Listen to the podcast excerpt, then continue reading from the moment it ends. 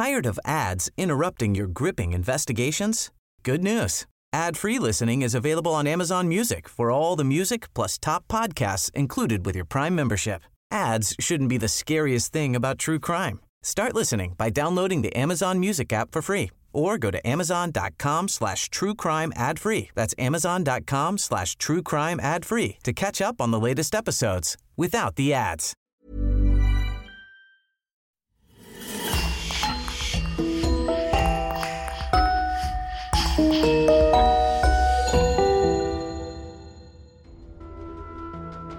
Bonjour et bienvenue à tous pour une nouvelle affaire criminelle.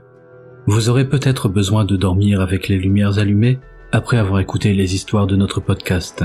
Mais si vous n'avez pas peur de faire face à vos pires cauchemars, rendez-vous maintenant sur lepointducrime.com pour découvrir des podcasts jamais publiés ici. Un grand merci à Christophe Wellens, Louise Prudhomme et un nouveau venu, Marc-Antoine Dastousmas, qui sponsorise le podcast. Et on commence. Qui n'a jamais entendu parler de serial killers? Qui n'a jamais feuilleté un livre de Stéphane Bourgoin? Ou regardé ne serait-ce qu'un seul épisode de série télévisée basé sur les histoires vraies de ces criminels impitoyables? À l'heure actuelle, peu de personnes peuvent répondre négativement à l'ensemble de ces questions. En effet, les auteurs d'homicides multiples, plus particulièrement les tueurs en série, suscitent de nos jours autant de terreur que de mystère.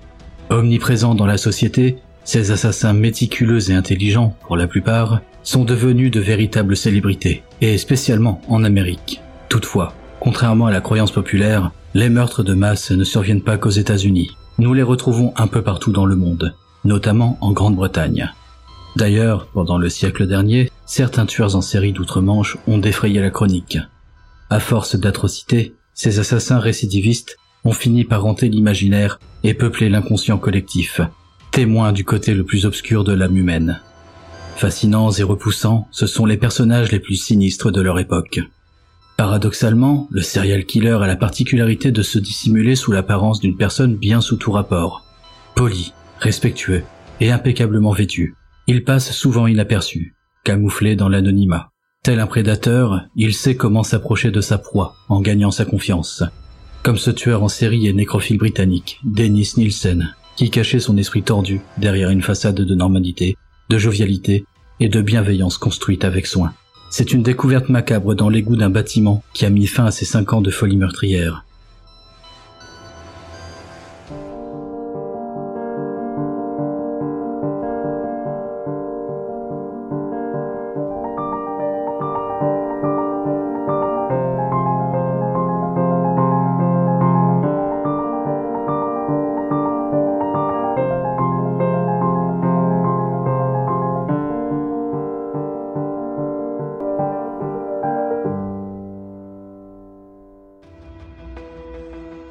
Au soir du mardi 8 février 1983, le ciel est de plus en plus sombre, le vent est glacial et la neige a recouvert les rues d'un blanc manteau. Michael Catran, un plombier de 29 ans, est dépêché par son employeur au 23 Cranley Gardens, à Muswell Hill, au nord de Londres. L'occupant du rez-de-chaussée de la petite résidence de deux étages, Jim Alcock, se plaint d'un blocage au niveau des tuyaux d'évacuation des eaux usées. Depuis cinq jours, l'écoulement est totalement bouché. Arrivé sur les lieux, l'ouvrier de la société de nettoyage d'Aina Road commence par vérifier les installations d'égout dans l'appartement du réclamant. Aussitôt, il comprend que le problème vient de l'extérieur. Ainsi, Mike ressort de la demeure.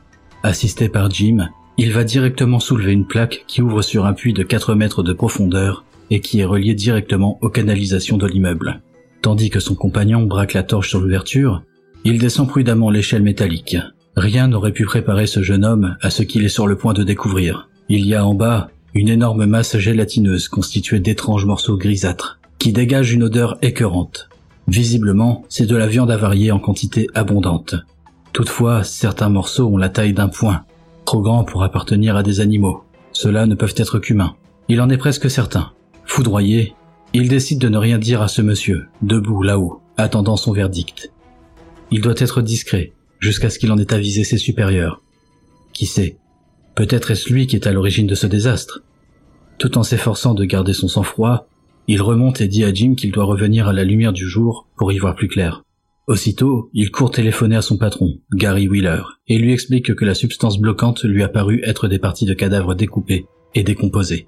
Mais qui pourrait se fier à ses propos pour considérer cette anecdote délirante Il faut le voir pour le croire.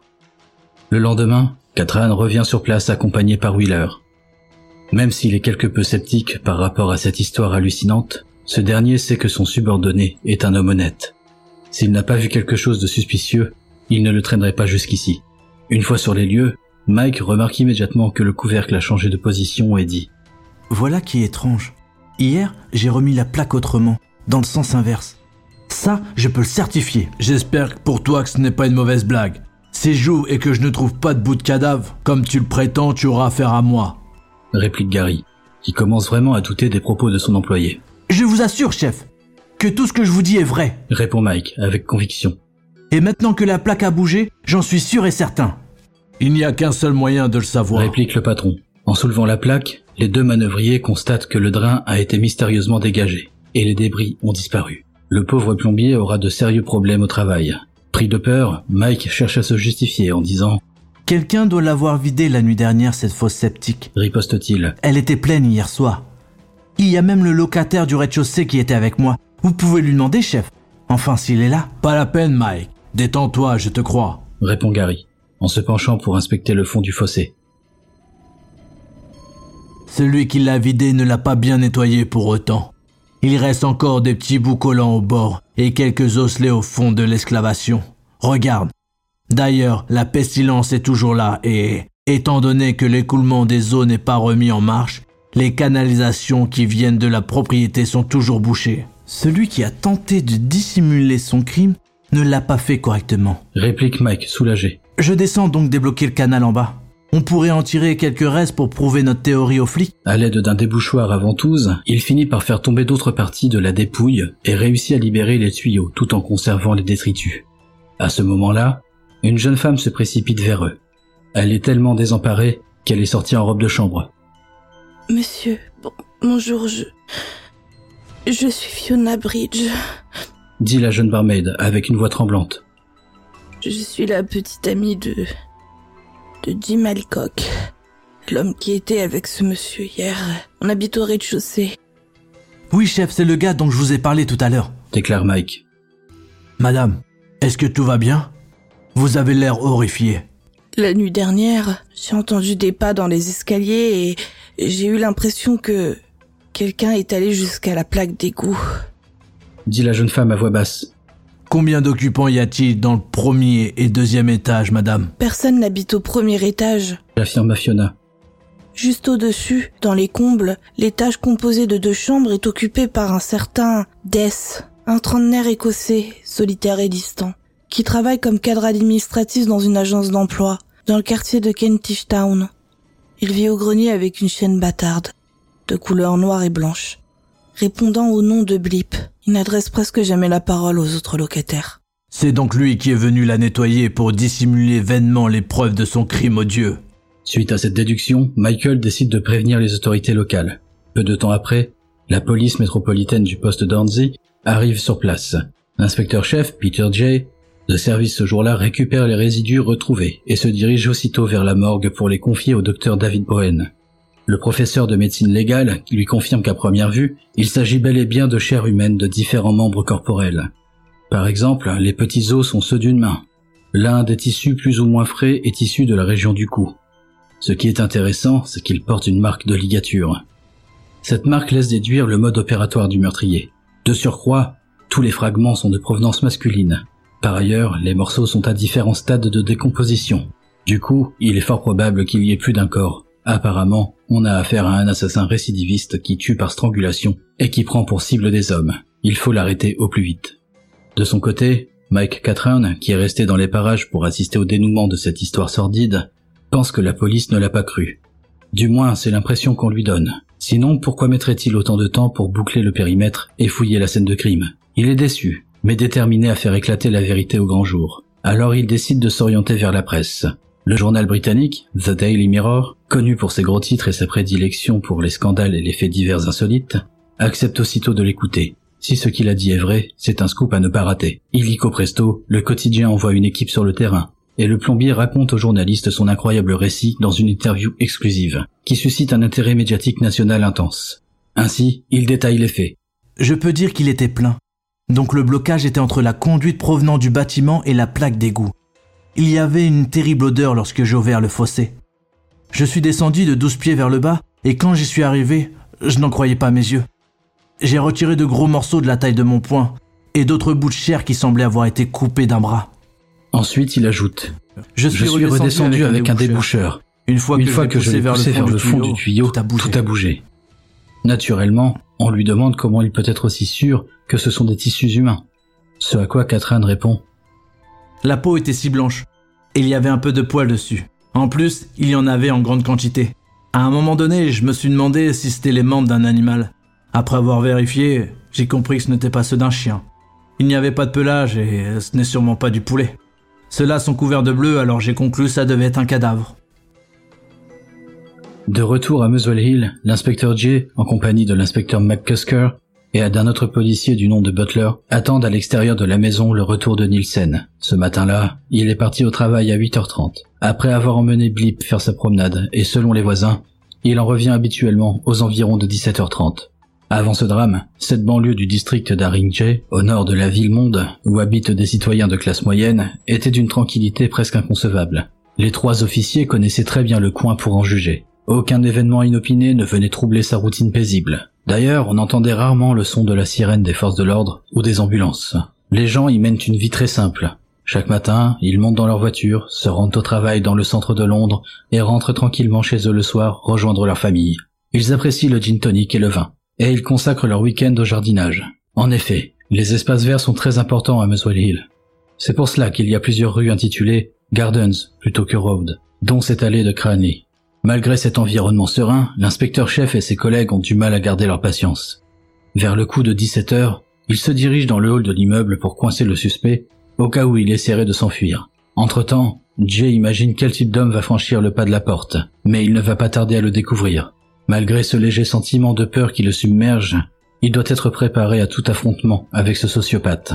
Peu de temps après, les détectives se retrouvent nez à nez avec leur suspect. C'est un homme élancé, avec un dos légèrement voûté et des épaules tendues. Il a d'épais cheveux bruns, avec une grosse mèche qui lui barre le front, de fines lèvres qui s'arquent vers le bas et des lunettes à monture en acier qui masquent son regard froid. Avec son costume noir et sa chemise bleu clair, il ressemble incroyablement à Monsieur Tout-le-Monde. Malgré ce qu'il a fait, Dennis Nielsen paraît terriblement normal. Dès lors, le détective Jay va droit au but. Il annonce directement au jeune homme qu'il est là pour parler des canalisations reliées à son appartement. Rapidement, Nielsen riposte. Depuis quand la police s'intéresse aux canalisations? Depuis que les canalisations sont bouchées par les résidus humains. Répond Jay en le regardant droit dans les yeux. Oh, c'est malheureux. Arrêtez de déconner et montrez-nous où sont les restes du corps. Ordonne sèchement l'inspecteur-chef.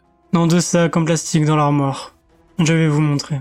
Aussitôt, Nielsen monte les marches de l'escalier jusqu'au grenier, suivi des agents policiers, et ouvre la porte de son appartement. Une fois à l'intérieur, les officiers sont frappés par une odeur nauséabonde, à tel point qu'ils ont du mal à respirer. L'endroit pue affreusement le beurre rance. C'est sans aucun doute le Roland de la mort. Vous en trouverez aussi dans la cuisine, ajoute le tueur, entendant la clé du placard avec une quiétude déconcertante, avant d'ajouter Et, n'oubliez pas, de voir, dans le, de voir dans le coffre à thé. Un criminel coopératif et confiant, on n'en rencontre pas tous les jours, même en travaillant dans les forces de l'ordre. Ainsi, les policiers préférèrent ne pas ouvrir les meubles en question. Ils se contentent de faire le tour des pièces de la maison, notamment celles désignées par le suspect sans toucher à quoi que ce soit.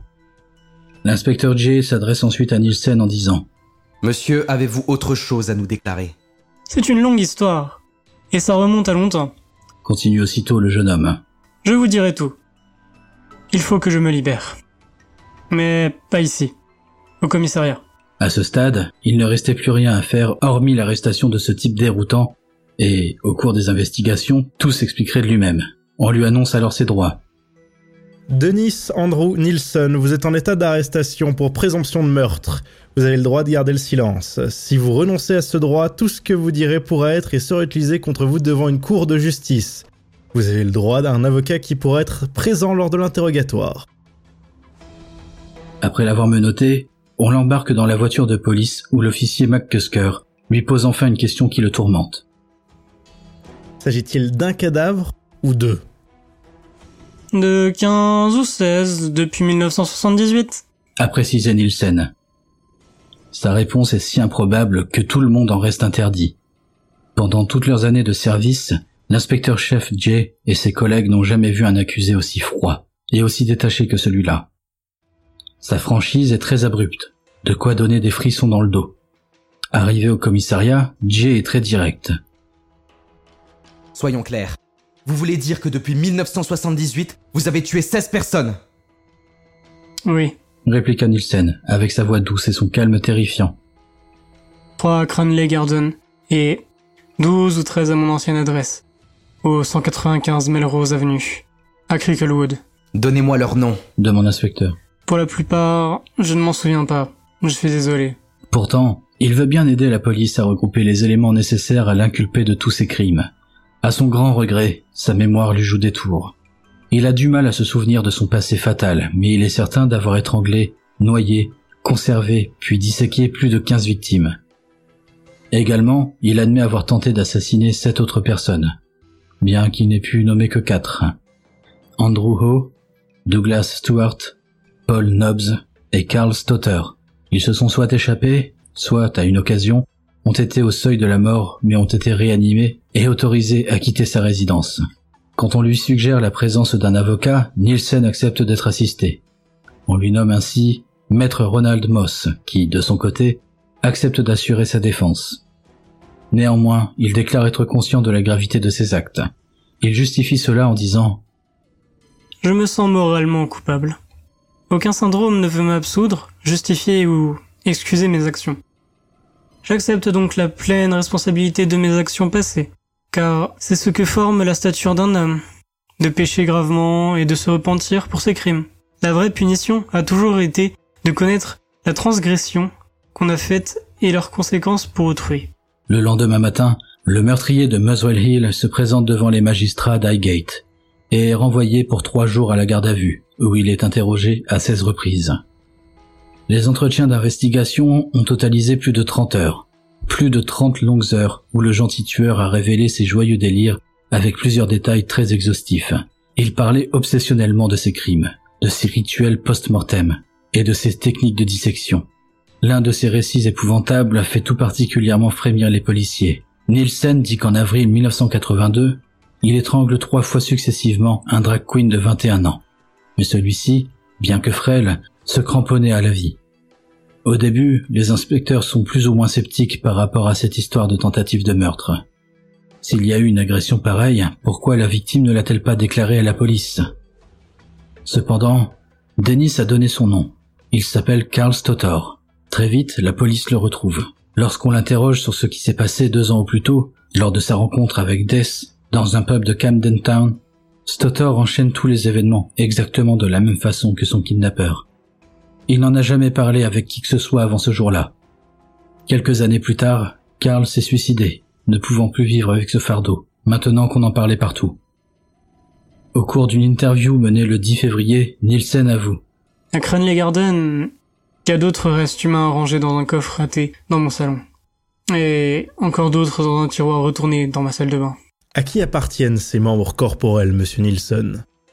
Vous devez nous dire de qui il s'agit, sinon vous nous rendez la tâche encore plus difficile. Insiste l'officier McCusker, Ils sont ceux de trois hommes que j'ai tués par strangulation. déclare-t-il. Pour le premier, je ne saurais pas vous dire grand chose. Le deuxième, je le connaissais seulement sous le nom de John, The Guardman, qui veut dire le planton. Et le troisième s'appelait, si je ne me trompe, Stephen? Oui, Stephen Sinclair. Monsieur Nielsen. Vous êtes un ancien policier et vous avez aussi servi dans l'armée. Souligne l'inspecteur chef Jay. On estime donc que vous êtes assez intelligent pour savoir que les organes internes et les petits os que vous avez jetés dans les toilettes et qui ont bouché les canalisations conduiront à votre arrestation. Oui, tout à fait. Cette pratique a été la seule méthode que je pouvais envisager pour me débarrasser des organes internes et des tissus mous. D'ailleurs, maintenant que j'y pense, je savais parfaitement qu'ils arriveraient à remonter jusqu'à moi. Paradoxe stupéfiant, je n'ai pu me libérer mentalement que quand mon corps, du fait de mon arrestation, a été physiquement en prison. Mon conflit intérieur apparaissant au grand jour, je me suis réconcilié avec ses composantes. Si c'est cela la réalisation de soi, alors qu'il en soit ainsi. Et pour les hommes Et ciblés, pour les hommes comment vous les choisissez comment vous les choisissez Toutes mes victimes étaient de jeunes hommes, avec de belles silhouettes étant donné que je suis homosexuel. Voilà tout. Aucun autre facteur n'avait d'incidence sur le caractère vital de mon rituel. La plupart sont des touristes, des fugueurs ou des sans-abri, que je rencontre par hasard dans la rue, dans les bars ou les pubs. C'est pour cette raison que la majorité n'a pas été portée disparue. Death les abordait avec courtoisie et les attirait chez lui en leur offrant un lit chaud pour passer la nuit. De la nourriture fraîche, de la bonne musique ou encore de l'alcool à volonté. Le jeune homme se montrait sympathique, attentionné et complaisant, ce qui encourageait ces pauvres personnes à le suivre de leur plein gré. À domicile, il les enivrait jusqu'à ce qu'ils se soient évanouis ou endormis, puis il les étranglait. Généralement avec une cravate. Une fois la victime tuée, il baignait son corps, rasait tous les poils du torse et appliquait du maquillage sur toutes les imperfections évidentes de la peau pour les conformer à son idéal physique. Ensuite, il l'habillait généralement avec des chaussettes et des sous-vêtements, puis il la portait sur ses épaules pour l'allonger sur le lit ou l'asseoir sur le fauteuil. Désormais, il avait un nouvel amant qui ne risquerait pas de le quitter. Il sentait ainsi qu'il avait le contrôle sur lui. Ainsi, Nielsen n'était nullement gêné de partager son appartement avec des cadavres. Il passait des heures et des heures à les contempler, sans se lasser. Il les trouvait angéliques, gracieux et surtout silencieux. Il aimait leur parler, les toucher, s'allonger près d'eux. Rien qu'à leur vue, il fantasmait. Toutefois, il a affirmé avoir occasionnellement eu des relations sexuelles intercrurales avec eux. Mais il a souligné aux enquêteurs qu'il ne les a jamais réellement pénétrés, expliquant qu'ils étaient trop beaux et parfaits pour le rituel pathétique du sexe banal. En plus d'être un serial killer, ce monstre bienveillant était un nécrophile. Le soir même, le commissaire Chambers, l'inspecteur chef Jay et le professeur Bowen se rendent à l'appartement de Nielsen à Muswell Hill. La cuisine est recouverte de graisse humaine. Deux corps ont été découpés dans la baignoire en dessous de laquelle on trouve la partie inférieure d'un cadavre. Dans un coin de la salle du séjour, le coffre à thé contient des membres et un crâne, recouverts de journaux et d'un vieux rideau. Après avoir ouvert l'armoire, il trouve les deux grands sacs poubelles noirs que Nielsen a évoqués après son arrestation. Dans l'un d'eux, le médecin légiste trouve quatre petits sachets. Le premier contient la partie gauche d'une poitrine, le second la partie droite et un bras, la troisième un torse sans membres ni tête, et le quatrième renferme divers autres fragments humains. Dans le deuxième sachet noir, Bowen découvre deux têtes, un autre torse comportant des bras mais pas de mains. L'une des deux têtes est décharnée après avoir été bouillie. L'autre est moins abîmée, avec quelques cheveux restants sur la nuque. Cependant, le reste de la chevelure et des lèvres est manquant. Elle a été récemment ébouillantée. C'est forcément celle de la dernière victime.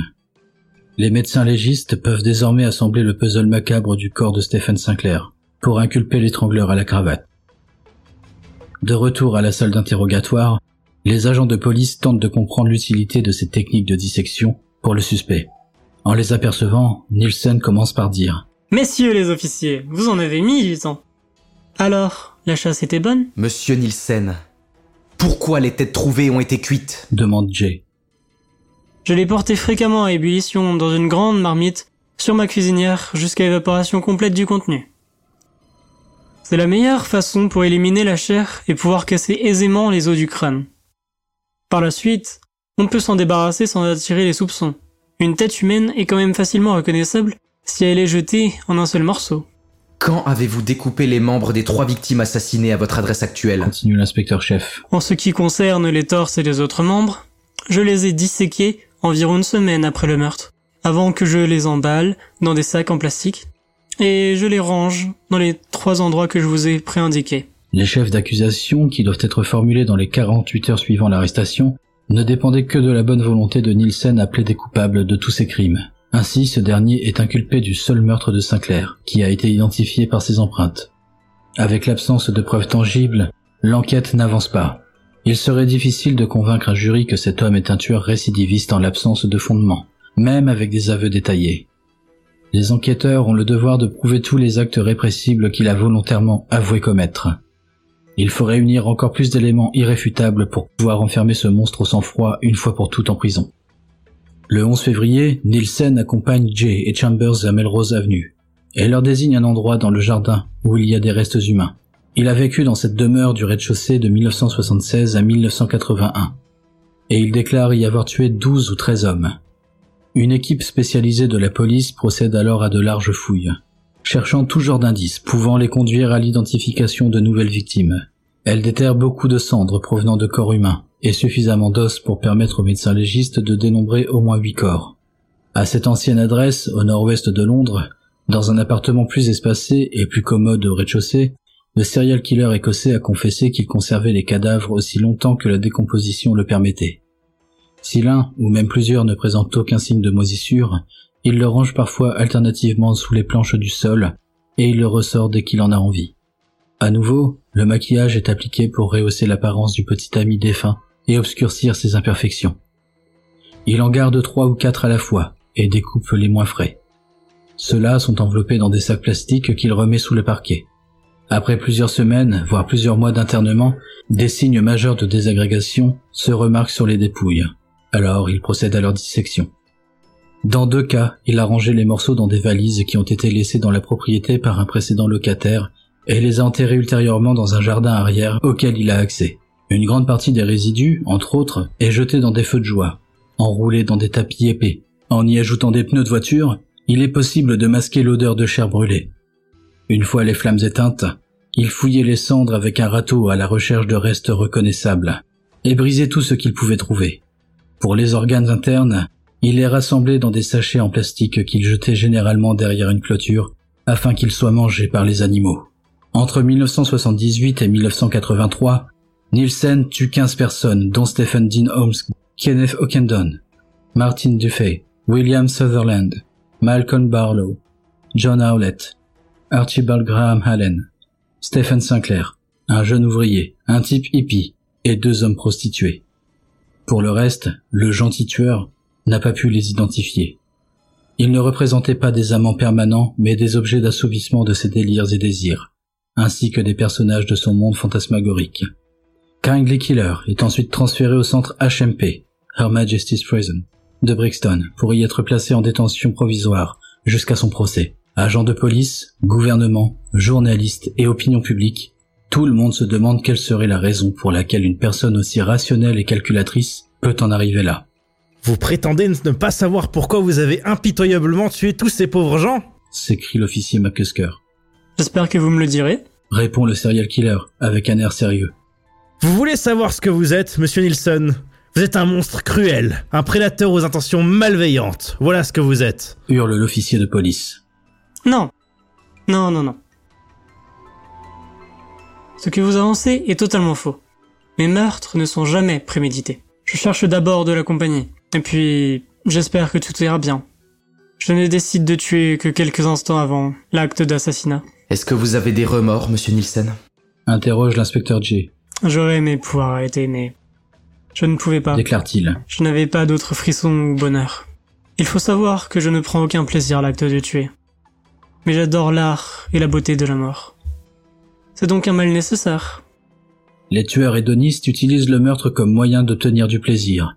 Il n'éprouve d'ailleurs aucun remords à tuer des personnes afin d'éprouver ce sentiment de bien-être. Ses impulsions et ses désirs sont loin d'être normaux. Mais comment ce jeune fonctionnaire tranquille est-il parvenu à mener une vie aussi monstrueuse dans le plus grand des secrets?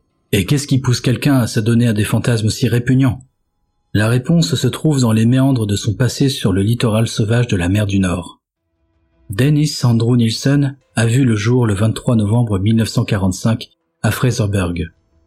C'est une ville côtière au nord-est de l'Écosse dans la région de l'Aberdeenshire, où se trouve le plus grand port pour la pêche des fruits de mer en Europe. Dennis est le deuxième de trois enfants, né d'une Écossaise du nom d'Elizabeth White et d'un soldat norvégien nommé Olav Magnus Moksheim, qui a adopté le nom de famille Nielsen.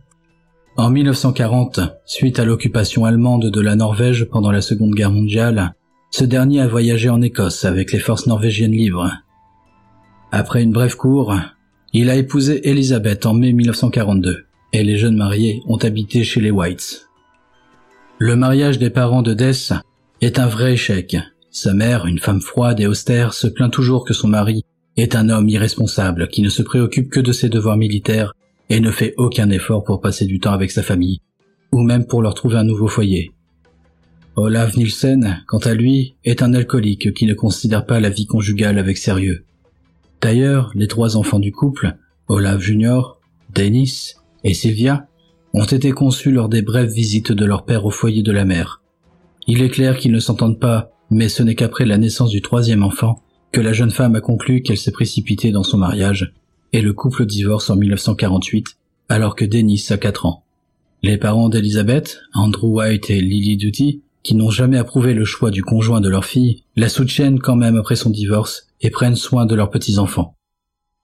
C'est un foyer très pieux, à la fois affectueux et strict. Ses grands-parents interdisent formellement de jurer, d'insulter, de manquer de respect à autrui, ou encore d'évoquer les questions sexuelles.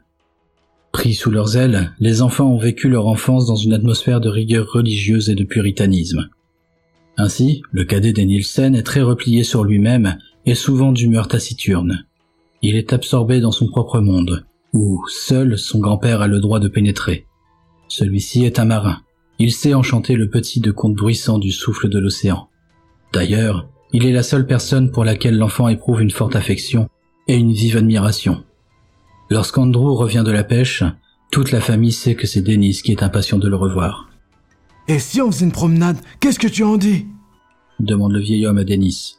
Le petit garçon ouvre alors de grands yeux émerveillés et se précipite vers son grand-père. Allez, champion, grimpe sur mes épaules. Ah, quel bonheur, ces longues, très longues marches avec grand-père sur la plage. Il lui explique des tas de choses. Comment était le port quand grand-père était jeune, où étaient les dunes à l'époque? Et d'ailleurs, il marche jusque-là, très loin, au moins à trente pieds derrière la plage. Son esprit de petit garçon enregistre tous ces souvenirs merveilleux. De cette hauteur, Dennis se sent invincible. Son grand-père est son protecteur, son grand héros. Bercé par la douce cadence des pas et par la brise marine, le petit Dennis s'endort, assis confortablement sur les épaules du vieil homme. Celui-ci le porte alors dans ses bras pendant la fin de la promenade. Dans ses souvenirs les plus beaux, il y a ces pique-niques familiaux dans la campagne écossaise avec sa mère et ses frères et sœurs qui l'enchantent aussi. Ainsi, cette période de l'enfance de Nielsen représente pour lui la seule phase de bonheur de toute sa vie. En 1951, la santé du vieux marin est en déclin. Il devient de plus en plus faible mais continue à travailler. Le 31 octobre de la même année, alors qu'il pêchait dans la mer du Nord, Andrew meurt d'une crise cardiaque à l'âge de 62 ans. Son corps est ramené à terre et rendu à la maison familiale. Avant l'enterrement, White vient chercher Dennis. Celui-ci dort tranquillement à côté de son frère et de sa sœur. La vieille dame pense que le petit-fils préféré d'Andrew avait le droit de lui faire ses adieux. Ainsi, elle le secoue tendrement en lui disant ⁇ Dennis, mon enfant, réveille-toi et viens avec moi. Tu veux voir ton grand-père ?⁇ Oui, grand-mère. répond le petit garçon, à demi éveillé. Où est-il? Vous l'avez trouvé? Est-ce qu'il va bien? Oui, mon ange, on ne peut mieux. Réplique Lily, tout en essayant de retenir ses larmes. Il est juste endormi. Tâche de ne pas le réveiller, corps. D'accord, grand-mère. Aussitôt, il est emmené dans la pièce où le corps du vieil homme gît dans un cercueil ouvert. Nielsen le regarde avec un air de surprise. Alors âgé de six ans, le petit garçon n'a pas su concevoir cette scène dévastatrice. Depuis cet instant, les images de la mort et de l'amour se mêlent chez lui. Le décès inattendu de la seule personne qu'il a su aimer et la vision traumatisante de son cadavre l'ont conduit plus tard à une psychopathologie comportementale.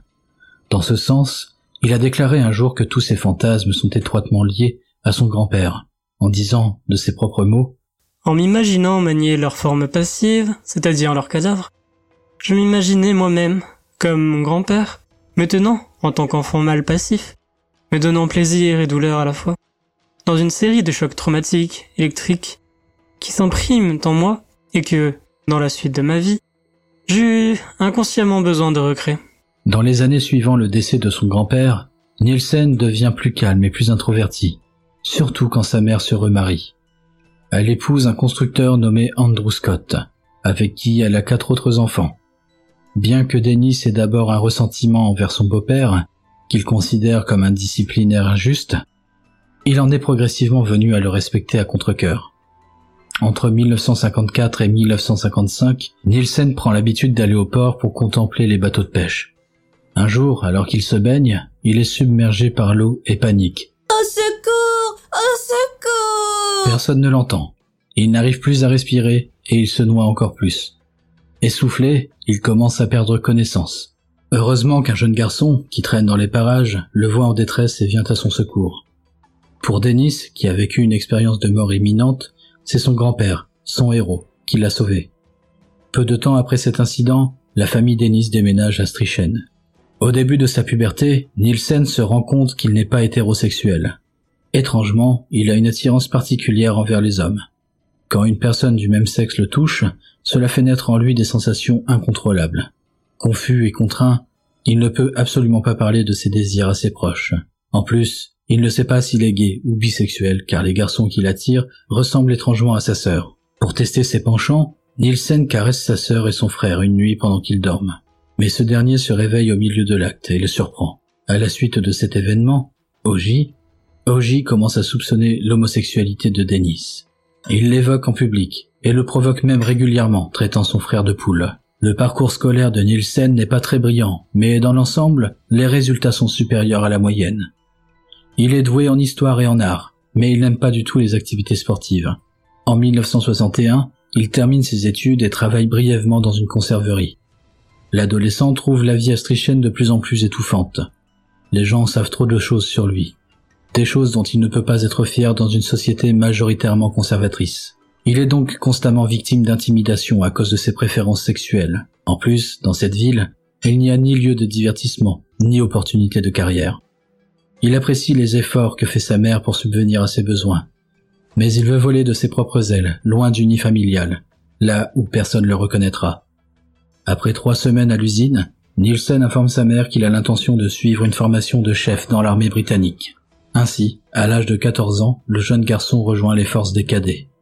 Alors qu'il est en service à Aldershot, les sentiments latents de Nielsen commencent à ressurgir. Les corps athlétiques des soldats et leurs pulsions belliqueuses l'excitent énormément. Néanmoins, il tient à bien cacher son orientation sexuelle à ses collègues. D'ailleurs, il ne se baigne jamais en compagnie de ses camarades, de peur de craquer devant leur nudité. Au lieu de cela, il prend sa douche seul dans la salle de bain. Ce qui lui permet également d'avoir de l'intimité avec lui-même sans être découvert. En 1964, Nielsen réussit son premier examen de restauration et est officiellement affecté au premier bataillon des Royal Fusiliers à Osnabrück, où il sert comme soldat. Devenu cuisinier, il travaille comme boucher dans le corps de restauration militaire et apprend toutes les techniques de dissection qui lui ont si bien servi durant ses cinq années de tuerie. Pendant cette période de service militaire en Allemagne de l'Ouest, il a considérablement augmenté sa consommation d'alcool. Le meilleur moyen, pour lui, de réduire sa timidité est devenir social. Le lendemain d'une soirée arrosée, Nielsen se réveille et constate qu'il se trouve sur le sol de l'appartement d'un jeune Allemand. Même s'il n'y a pas eu de rapport charnel entre les deux hommes, l'éventualité alimente ses fantasmes sexuels. En fait, il est déçu que son compagnon n'ait pas abusé de lui alors qu'il est inconscient. Mais cette scène lui inspire de nouvelles idées délirantes. Cela implique que son partenaire sexuel, invariablement un jeune homme, soit complètement passif ou inversement. Du coup, Dennis tente de se faire violer à plusieurs reprises. Pour ce faire, chaque fois qu'il boit avec ses collègues avec excès, Nielsen prétend qu'il est en état d'ébriété, dans l'espoir que l'un d'eux ferait un usage sexuel de son corps, soi-disant inconscient. En 1967, Nielsen est envoyé à Aden, au Yémen du Sud, où il sert de nouveau comme cuisinier à la prison d'Al-Mansoura.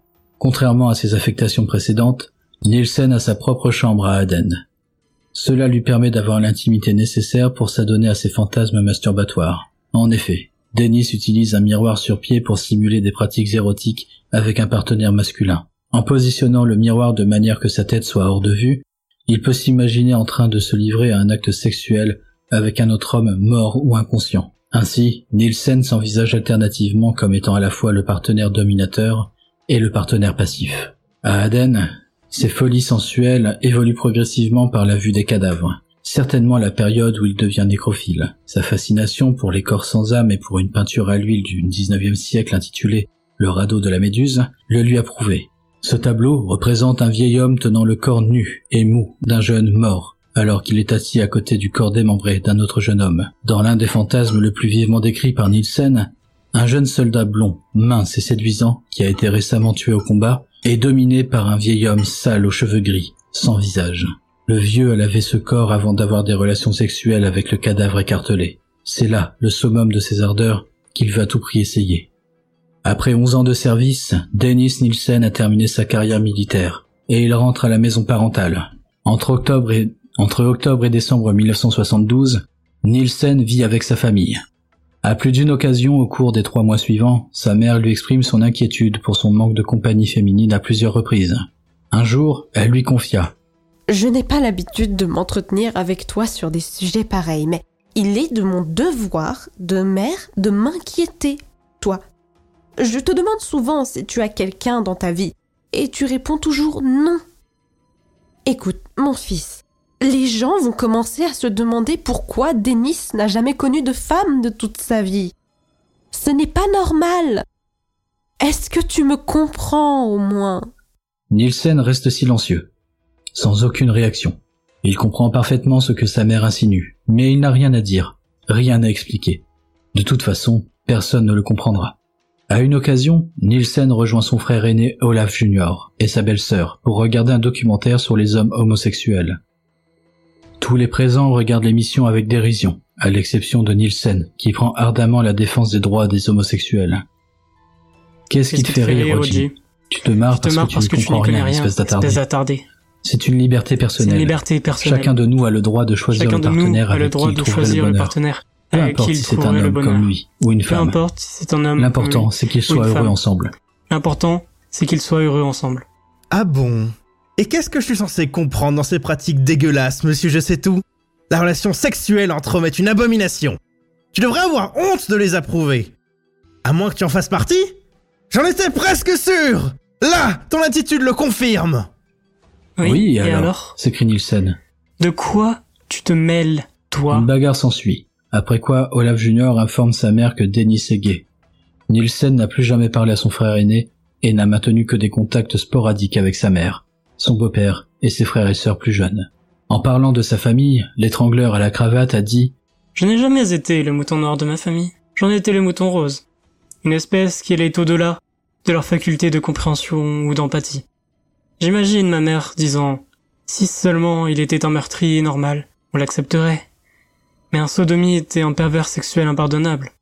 Une personnalité avec laquelle il faut couper les ponts, pour ne plus en entendre jamais parler.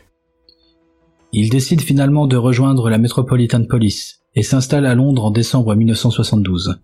C'est pour lui une échappatoire idéale pour fuir ses origines rurales et ses secrets dévoilés. En avril 1973, Nielsen a été affecté à Willesden Green, en tant qu'agent subalterne.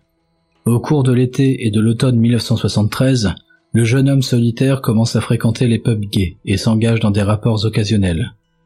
Cependant, il considère les aventures d'un soir comme des liaisons destructrices pour l'âme, dans lesquelles il ne fait que prêter son corps à un partenaire sexuel dans une recherche vaine de paix intérieure. Alors que lui, il recherche une relation durable. En décembre de la même année, Nielsen démissionne de la police. Entre décembre 1973 et mai 1974, Nielsen occupe le poste d'agent de sécurité, mais cet emploi est intermittent. Alors il se résout à trouver un autre emploi plus stable et plus sûr. En mai 1974, il a l'opportunité d'intégrer une agence pour l'emploi. Il est d'abord affecté au Job Center de Denmark Street, en tant que fonctionnaire. Puis, en 1979, il est nommé directeur exécutif par intérim et est officiellement promu au poste de cadre en juin 1982. Ainsi, il est transféré à l'agence de Kentish Town où il travaille jusqu'à son arrestation. En novembre 1975, Nilsson rencontre un jeune homme de 20 ans, nommé David Galishan, devant un pub londonien. Il est menacé par deux autres hommes. Alors Dennis intervient et l'emmène à sa chambre au 80 Tainmouth Road, dans le quartier de Cricklewood. Les deux hommes passent la soirée à boire et à parler, ainsi, Nielsen apprend que Galishan a récemment déménagé à Londres et qu'il est gay, sans emploi, et réside dans cette auberge. Il a donc trouvé le petit ami idéal qui serait facilement soumis à lui et à ses désirs. Le lendemain matin, suite à la proposition du gentil fonctionnaire, les deux hommes décident de vivre ensemble. Plusieurs jours plus tard, le couple déménage dans l'appartement du rez-de-chaussée du 195 Melrose Avenue. Pendant la première année de leur relation, Nielsen croit connaître le véritable amour avec Galishan. Cependant, la relation entre les deux hommes commence à montrer des signes de tension. Ils dorment dans des lits séparés et tous deux ramènent de temps en temps à la maison des partenaires sexuels occasionnels. Nielsen n'a jamais été violent envers son petit ami, mais il se livre parfois à des abus verbaux. Au début de l'année 1976, le couple commence à se disputer avec une fréquence croissante, et à la suite d'une violente querelle en mai 1977, Dennis demande à David de partir de la demeure. C'est la seule liaison durable que le meurtrier de Muswell Hill a eue. Après quoi, il a noué de brèves relations avec plusieurs jeunes hommes au cours des 18 mois suivants, mais aucune n'a duré plus de quelques semaines et aucun partenaire n'a exprimé l'intention de vivre avec lui de manière permanente. En conséquence, il en est venu à croire qu'il est inapte à une relation de longue date. À la fin de 1978, il mène une existence solitaire. Tout au long de 1978, il consacre beaucoup de temps et d'efforts pour son travail, et passe la plupart de ses soirées à consommer de l'alcool en écoutant de la musique. Il est de plus en plus troublé par les relations sexuelles passagères qui semblent renforcer sa solitude, à cet égard, Dennis Nielsen développe des frustrations intérieures qui jaillissent une fois qu'il sent que son compagnon de la soirée s'apprête à le quitter. À chaque fois qu'un jeune homme ou un garçon accepte son invitation, il veut le retenir, voudrait qu'il reste, mais ce n'est pas possible. C'est là qu'il décide de lui ôter la vie. Quelquefois, ce serial killer écossais se montre clément. À huit reprises, il libère ses proies de son emprise. Comme s'il s'efforçait de maîtriser le monstre qui vivait en lui. Pendant cinq ans, il agit en toute impunité, avant que ses tuyaux de canalisation ne recrachent des fragments d'os et de chair, alertant son copropriétaire et, par extension, la police sur ses crimes. Le 24 octobre 1983, Kindly Killer est présenté devant le juge Crum Johnson. Le 24 octobre 1983, Kindly Killer est présenté devant le juge Crum Johnson à l'Old Bailey. Il plaide non coupable de tous les chefs d'inculpation. D'un côté, L'avocat de l'accusation, Alan Green, explique que Nielsen est saint d'esprit, qu'il contrôle parfaitement ses actions et qu'il a tué ses victimes avec préméditation. D'un autre côté, l'avocat de la défense, Ivan Lawrence, fait valoir que Nielsen souffre d'une responsabilité réduite, le rendant incapable de former l'intention de commettre un meurtre, et ne devrait donc être reconnu coupable que d'homicide involontaire. Le 4 novembre 1983, le jury rend un verdict de culpabilité majoritaire sur six chefs de meurtre et un chef de deux tentatives de meurtre, avec un verdict unanime de culpabilité relatif à la tentative de meurtre de Paul Nobbs. La salle d'audience était pleine. Tout le monde attendait la sentence de ce criminel sans remords. Tout de suite après, le juge Krum Johnson dit Dennis Andrew Nielsen, vous êtes, reconnu coupable des meurtres de Kenneth Ockendon, de Martin Duffy, de, William Sutherland, de, Malcolm Barlow, de John, Howlett et de Stephen Sinclair. Aussi, vous êtes inculpé de, la, tentative de, meurtre de Douglas Stewart et celle de Paul Nobbs. Ainsi, je vous condamne à la réclusion à perpétuité une recommandation d'un minimum de Ainsi, 25 je vous... ans. Denis Ainsi, je vous condamne à la réclusion à perpétuité avec une recommandation d'un minimum de 25 ans d'emprisonnement. De William Sutherland, de Malcolm Barlow, de John Howlett et de Stephen Sinclair. Aussi, vous êtes inculpé de la tentative de meurtre de Douglas Stewart et celle de Paul Nobbs. Ainsi, je vous condamne à la réclusion à perpétuité avec une recommandation d'un minimum de 25 ans d'emprisonnement. Pour le reste, Nielsen n'a pas été jugé pour la tentative de meurtre de Karl Strotor, ni pour l'assassinat de Graham Allen, faute de preuves. Ce n'est qu'en 2006 que des tests ADN ont permis d'identifier sa première victime comme étant Stephen Dean Holmes, les jeunes hommes innocents qu'il a tués ne sont coupables que d'avoir accepté son hospitalité. Après quoi, il les a étranglés sans le moindre état d'âme. Le, 12 mai 2018, le meurtrier de Muswell Hill est mort en prison. Une autopsie ultérieure a révélé que les causes immédiates du décès sont une embolie pulmonaire et une hémorragie rétropéritonéale. Son corps a ainsi été incinéré en juin 2018, en l'absence de sa famille. L'étrangleur à la cravate a inspiré plusieurs auteurs de livres dont le biographe Brian Masters, auquel le criminel s'est confié.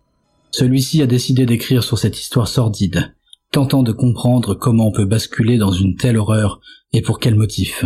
Ainsi, son livre intitulé Killing for Company, Case of Dennis Nielsen, a essayé d'apporter des réponses à ces questions intrigantes que le public se posait fréquemment. Sur la base de son œuvre, une mini-série de trois épisodes, sortie en 2020, retrace le parcours criminel de ce serial killer. Loin de jouer sur le glauque et le sordide de ses crimes, la série télévisée Death choisit la pudeur en épargnant des scènes de crime, mais utilise intelligemment le prisme de trois narrations. Celle du criminel, mais aussi de son biographe Brian Masters, et de l'enquêteur en charge de retrouver ses victimes dès 1983 pour leur rendre justice. Une course contre la montre face à des pressions pour clore l'affaire au plus vite. Hors de question de basculer dans l'horreur et de montrer l'assassin à l'œuvre. Les trois épisodes se déroulent comme un long interrogatoire où la mégalomanie et les questions rhétoriques de l'intéressé ébranlent les enquêteurs qui veulent reconstituer son parcours, ainsi que le romancier, voyeur souhaitant en faire le portrait. En janvier 2021, un ancien confident de Nielsen, nommé Mark Austin, a révélé qu'une version éditée du livre du tueur en série intitulé L'histoire d'un garçon qui se noie devait être publiée à titre posthume par Red Door Press. L'autobiographie, basée sur les 6000 pages de notes dactylographiées écrites par le serial killer pendant son incarcération, examine sa vie et ses crimes et est éditée par Austin, qui est devenu un correspondant de Nielsen dans les années précédant sa mort. Cette déclaration a suscité l'indignation des familles des victimes et de l'opinion publique. Ainsi, les confidences de ce meurtrier barbare ont été interdites de publication afin de respecter leur mémoire.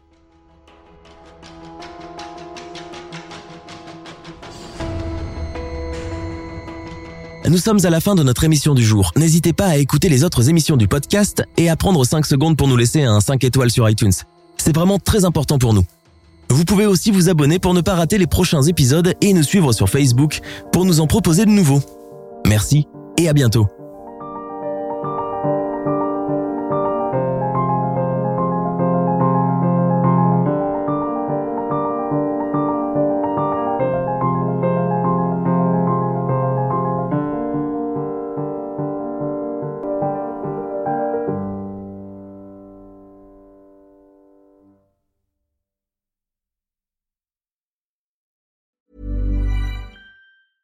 Hi, I'm Daniel, founder of Pretty Litter. Did you know cats tend to hide symptoms of sickness and pain? I learned this the hard way after losing my cat, Gingy. So I created Pretty Litter, a health monitoring litter that helps detect early signs of illness by changing colors, saving you money and potentially your cat's life. Pretty Litter is veterinarian developed, and it's the easiest way to keep tabs on your fur baby's health right at home. Go to prettylitter.com and use code ACAST for 20% off your first order and a free cat toy. Terms and conditions apply. See site for details. Tired of ads interrupting your gripping investigations?